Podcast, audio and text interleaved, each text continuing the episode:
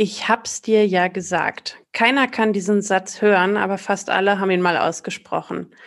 Was der Hindsight-Bias mit diesem Satz zu tun hat und warum er zur Selbstüberschätzung führt und wie man damit auch noch Katastrophenfilme erklären kann, das erzählt uns Roland gleich. Freut euch drauf, ich tu's.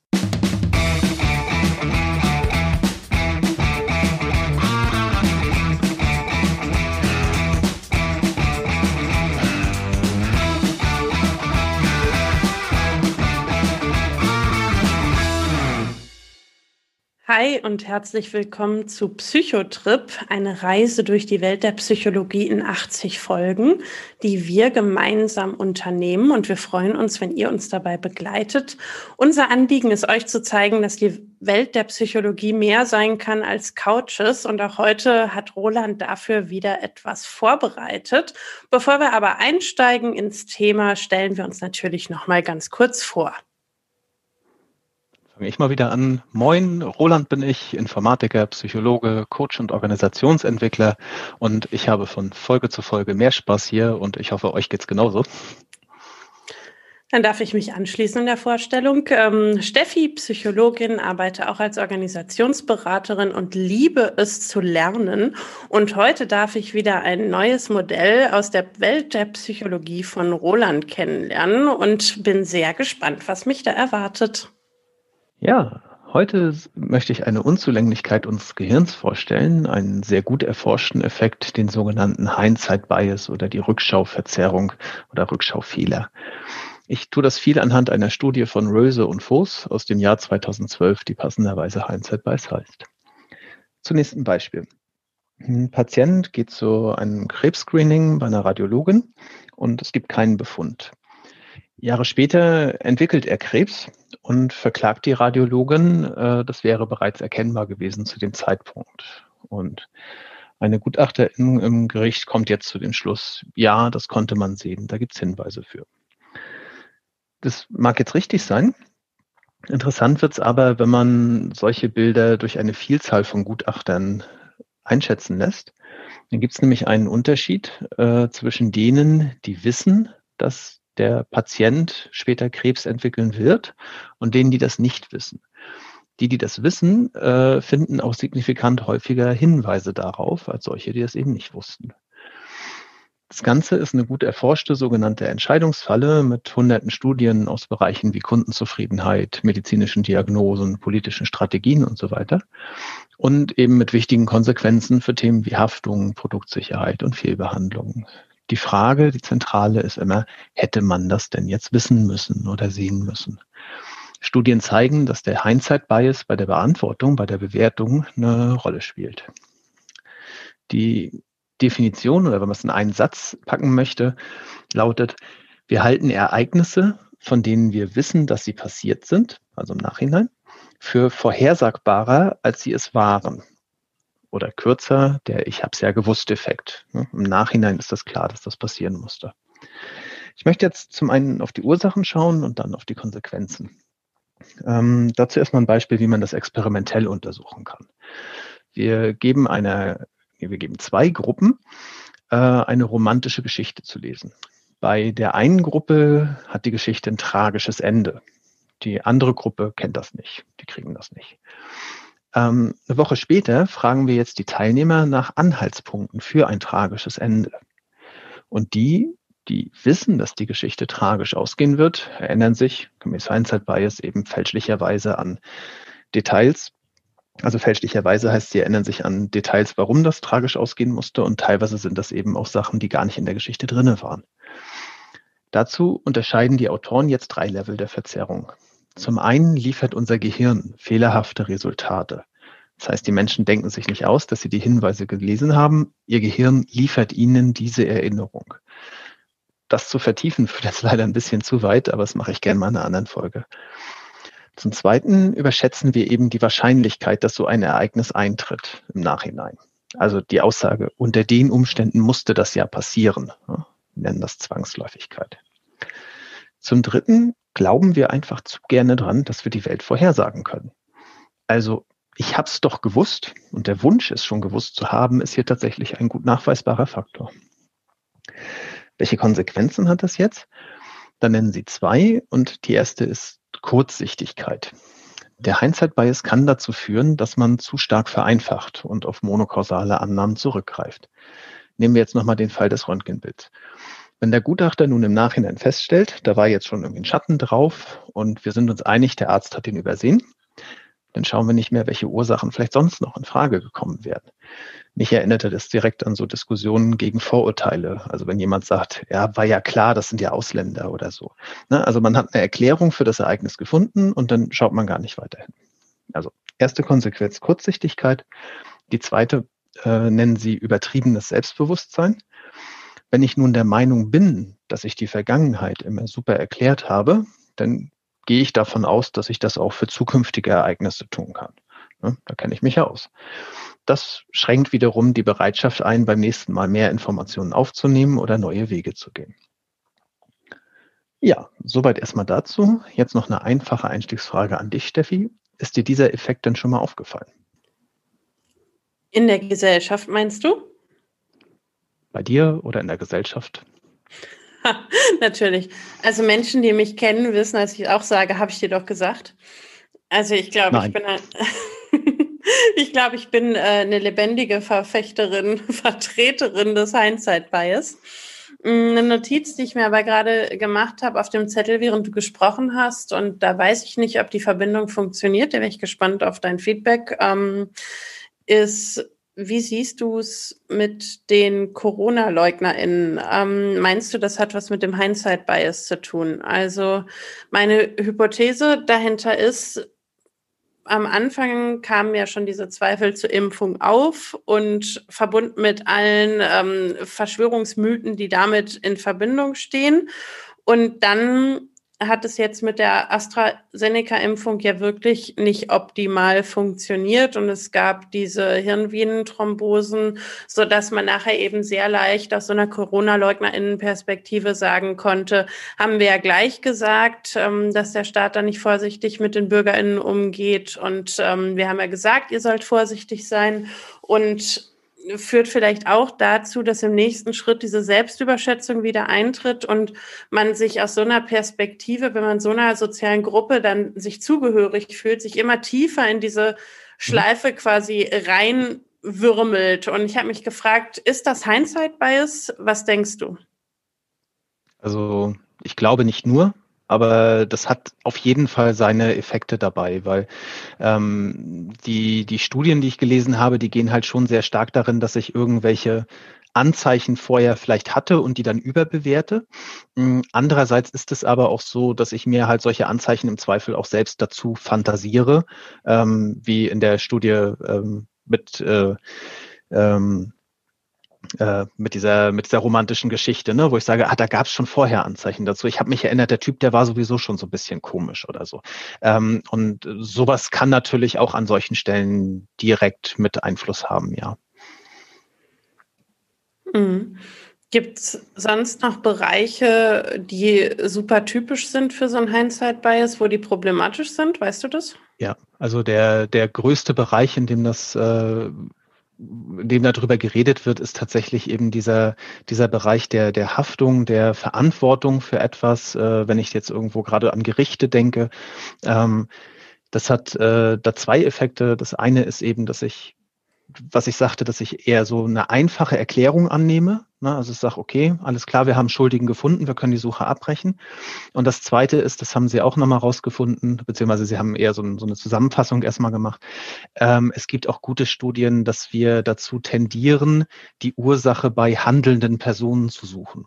Das bedeutet, wenn wir ähm, eine Geschichte hören oder etwas lesen oder auch etwas sehen, dass wir äh, zum Beispiel, wer am Kopf des Tisches sitzt, ne, ist vielleicht jetzt so ein altes Modell, was vielleicht nicht mehr so ganz aktuell ist, aber wer am Kopf des Tisches sitzt, wird eher als verantwortlich gesehen. Ja, und wir fokussieren uns so ein bisschen mehr auf die Taten. Und das bedeutet, dass zum Beispiel bei der Beurteilung von Gewaltsituationen der Hindsight-Bias auch zu mehr Schuldzuschreibungen an das Opfer führt. Das lag am Charakter des äh, Opfers oder im Business-Setting eben das Management hätte das kommen sehen müssen. Ne, in deinem Beispiel jetzt vielleicht die Regierung hätte das sehen müssen oder die hätten das wissen müssen, mhm. ähm, weil wir tatsächlich, also nach diversen Studien fördert das so eine Beschuldigungskultur, ne, weil wir eben die einfachste Erklärung, und das ist einfach, die handelnde Person hat das falsch gemacht oder so, ähm, dadurch annehmen, dass wir, wir wissen ja inzwischen, was das Problem war. Und deswegen lässt es sich, das ist ja jetzt so im Volksmund schon fast, es lässt sich hinterher leicht sagen, das hätte man sehen müssen. Mhm. Ja, und dann gibt es wahrscheinlich diese drei Wege, auf denen man eine Ursache suchen kann. Also die Person konnte entweder nicht, weil sie nicht die Fähigkeiten hatte, dann war sie unfähig.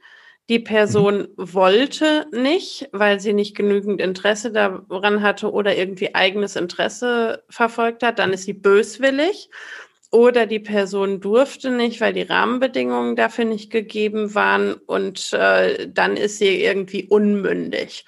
Und in allen mhm. Fällen ist es eine Zuschreibung auf eine Einzelperson, die dann quasi dafür in die Verantwortung genommen wird, so im Sinne von so einem Sündenbock-Effekt, so ein Scapegoat-Effekt eigentlich, oder? Ja, tatsächlich, das hat, äh, geht auch in die Richtung. Ne, was du jetzt gerade sagst, sind ja quasi schon die, die nächsten Schritte. Ne? Ich habe jetzt die Person als schuldig erkannt und frage mich, warum war sie schuldig? Ähm, ich musste beim Lesen der ganzen Geschichte, musste ich sehr an einen unserer Dozenten damals denken, äh, den Professor Hell.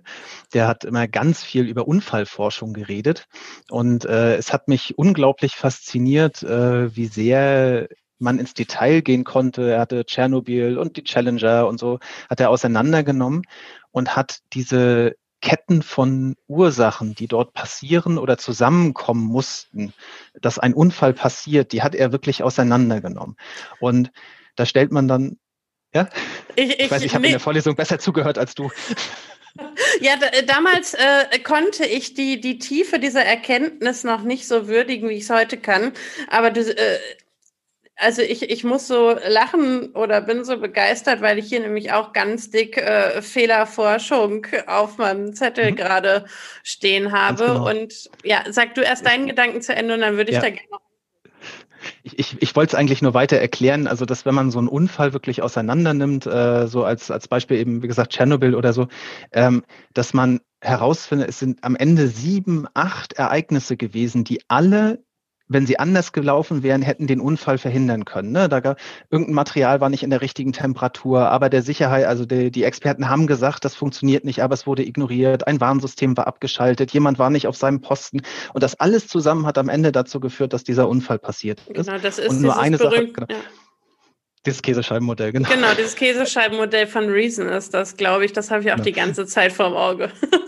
Ja, so und äh, genau, da wollte ich jetzt hin. Der Hindsight-Bias verhindert das, weil wenn ich die erste beste Erklärung direkt annehme, dann mache ich mir gar nicht die Mühe, danach zu suchen, was ist noch passiert und was hätte ich vielleicht auch machen können, um den Unfall zu verhindern. Mhm. Ähm, genau, das geht in die gleiche Richtung. Das heißt, dieser Effekt führt eigentlich auch dazu, dass ein kontinuierliches Risiko weiter für Organisationen besteht und auch gerade so für da kommt mir jetzt noch ein Gedanke, gerade so für Hochrisikoorganisationen, die ja sich genau diesem Effekt entgegenstellen und sagen, okay, uns reicht nicht die Antwort von hätten wir wissen können und hätten wir verhindern können, sondern wir setzen systematische Prozesse auf, die vorher schon präventiv wirken und verhindern sollen, dass Fehler passieren, dass Unfälle passieren, wenn es nur kleine Abweichungen gibt, damit man da überhaupt nicht hinkommt, aber eben auch, wenn Fehler passiert sind, einen ganz systematischen Analyseprozess haben, der dazu führt, dass man eben nicht mehr bei diesem Punkt, okay, jemand ist schuld und man hätte es wissen können, stehen bleibt, sondern das dann aufräumt, um zukünftig für Verbesserung zu sorgen. Hm. Genau, also das ist, das ist der, der eine Effekt. Also ich kann äh, im Nachhinein kann ich natürlich dafür sorgen, dass ich über genaue Analysen ne, und mich eben nicht damit zufrieden gebe, dass ich schon irgendeine Erklärung gefunden habe, sondern äh, da noch tiefer ins Detail zu gehen und nachzuforschen. Was ich noch spannend fände, äh, auch an dich nochmal die Frage, was, was man denn im Vorfeld tun kann, um diese Selbstüberschätzung, das ist ja dieser andere Effekt, dass ich dadurch, dass ich glaube, mein Blick auf die Welt ist schon ziemlich gut und ich kann das schon alles ganz schön gut einschätzen und der speist sich unter anderem daraus, dass mein Gehirn sich ja auch diese die Welt so macht, wie es ihr gefällt und äh, ihm gefällt und sagt, das konntest du bis jetzt auch schon immer ganz gut, ähm, wie man das vermeiden kann. Ich glaube, indem man die eigene Bequemlichkeit überkommt. Ähm, Wyke und Sutcliffe haben viel zur Kultur der Resilienz geforscht und viel dazu, wie Individuen in dieser Kultur agieren, aber auch was Systeme quasi für Maßnahmen etablieren, um genau dem entgegenzutreten. Und ein wichtiger Punkt ist, dass man kontinuierlich was betreibt, das nennt sich Sense-Making. Also ich mache Sinn aus meiner Umwelt. Ich versuche zu verstehen, was da passiert. Und ähm, dadurch, dass ich das mache und quasi festhalte, was beobachte ich und das kontinuierlich reflektiere mit anderen und daraus gemeinsam Sinn mache, habe ich eben so einen bewussten Auseinandersetzungsprozess, in dem man immer dann auch rückblickend sagen kann, nee, wir haben uns so bewusst damit auseinandergesetzt und es so bewusst interpretiert, dass wir in dem Moment nicht zu einer anderen Überzeugung gekommen sind. Und ich glaube, mhm. das ist wieder dieses ähm, schnelle Denken, langsame Denken und schnell Denken bedeutet halt, okay, jemand ist schuld, Hindsight Bias und langsames Denken bedeutet, ich setze mich vorher und nachher bewusst damit auseinander und gucke, dass ich das so gut auseinandernehme, um diese Fehler dann eben auch zu vermeiden. Mhm. Also wir, wir kennen ja für dieses vorher Auseinandersetzen, kennen wir ja auch diverse Kreativmethoden, die letztendlich dafür auch, auch sorgen sollen, dass man eben, sag mal, nicht, nicht blind so einen eingefahrenen Weg lang geht. Also was, was mir beim Lesen so auffiel, war so äh, diese, diese Sechs-Hüte-Methode. Ich mhm, weiß nicht, ob die so ja, Allgemeinbildung ja. ist. Bono. Also äh, Genau, äh, ich, ich habe halt irgendwie verschiedene Rollen, die ich im Team verteile und einer ist irgendwie der Optimist, einer ist der Zweifel und äh, Zweifler und äh, also ganz bekannt halt auch so dieser Advocatus Diavoli. Ne? Ich, ich habe jemanden da, der sagt, ich bin jetzt mal ganz bewusst derjenige, der immer dagegen argumentiert und sagt, und was machen wir eigentlich, wenn das schief geht? Und ja, das ist ja schön, dass ihr davon ausgeht, dass die Kunden das Ding mögen, aber was wenn nicht? Ne? Also wie können wir denn das? Also ähm, und das ist, äh, das schlagen dann auch die beiden Autoren vor. Ähm, äh, die erwähnen eine Methode, die heißt einfach Consider the Opposite. Also gehe doch bitte mal kurz davon aus, dass das nicht stimmt.